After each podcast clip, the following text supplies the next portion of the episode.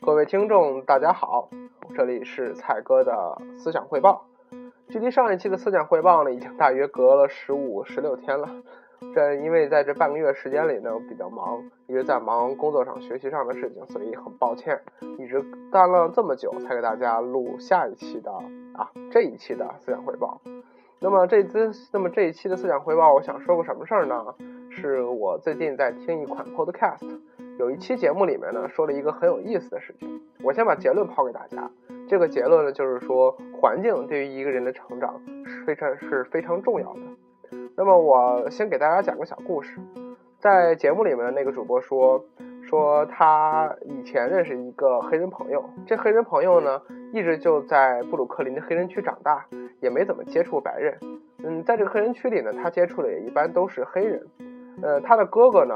在黑人区长大，那么一直从事贩毒的活动，后来被枪杀了。而他呢，因为学习成绩不错，被家里人送到了大学去读书。那么在读书了一段时间之后，他发现他完全适应不了这个环境，因为对于他来说，大学校园非常可怕，因为周围大部分全是白人，他从来这辈子没有见过这么多的白人，而且对于当地校园内的那些黑人团体呢，他又融入不进去，因为当他以纽约布鲁克林黑人那种呃独特的交流方式去交流的时候，可能是发现其他的黑人完全和他沟通的可能并不是一种黑人英语，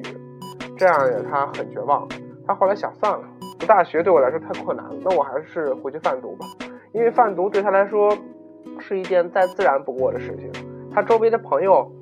亲戚，小时候一块长大的这些同学，可能长大之后都去贩毒。他从小就在贩毒的这么一个环境中长大，那么他对贩毒整个的过程、整个的一个程序，那么都了如指掌。但是他在贩毒一段时间之后呢，他发现不行，我还是要找自己人生的意义，还是要回来读书。最后赚了一笔钱之后，还是回来读书了。这其实我觉得大家听到现在这里，应该能明白我想说的是什么意思。那么咱们中国古话呢，“近朱者赤，近墨者黑”这句话虽然是一个经验总结的一个语句吧，但是我觉得它还是有一定适应范围的。那么如果各位听众如果在比如说想专心学习或者专心工作的时候，我觉得确实应该选择一个比较专心，让你整个环境都能融入起来的环境。就像我以前在大学学习的时候，我觉得在宿舍里是万万学不下去的，因为周围的同学有人玩游戏，有人打牌，有人抽烟，有人吹牛逼，你完全不是一个学习的环境，除非你有很高的一个自制力。那么对于我来说，我还是选宁可选择，比如说图书馆这样的地方去学习。所以说，如果各位听友啊，也应该好好考虑一下作为自己环境的问题。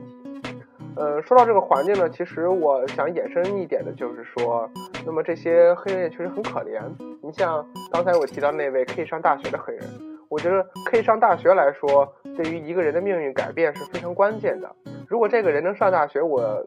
也不可以断定吧。我觉得八九不离十，那么他未来的道路肯定会和以前大不一样。毕竟上学之上大学之后，可以意味着你可以找更好的工作、更高的薪水，你变成了一个高等教育的这么一个人才。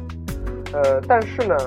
在这种情况下，他还是放弃了读大学，回去贩毒。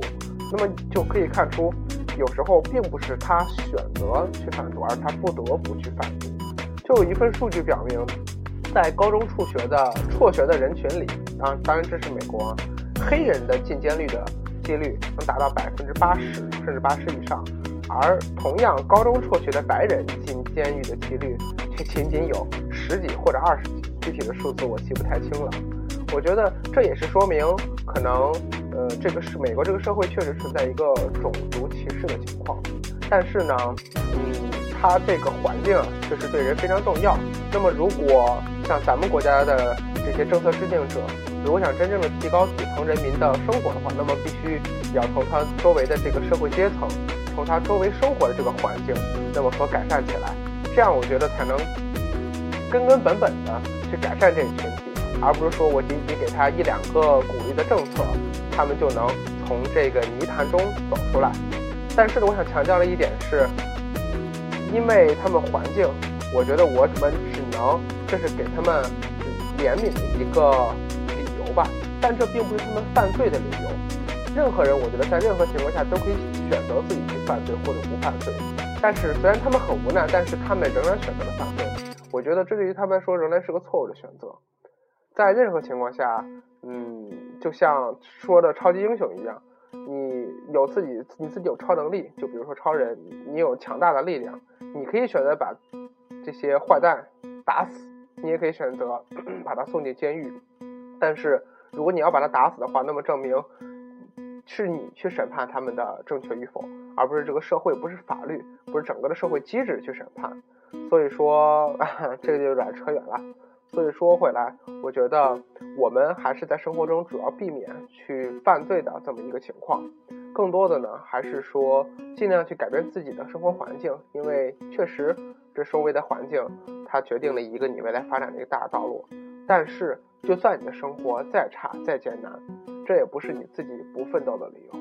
可能你终究，我觉得大部分人，包括我，包括你。一辈子也奋不到、奋斗不到，呃，像比尔盖茨这种世界首富的程度，因为世界首富毕竟只有一个，要么是你，要么是我，嗯，这是开玩笑啊。当然，但是呢，我觉得大部分人，但是改善自己的一个生活阶层还是可以的。比如说，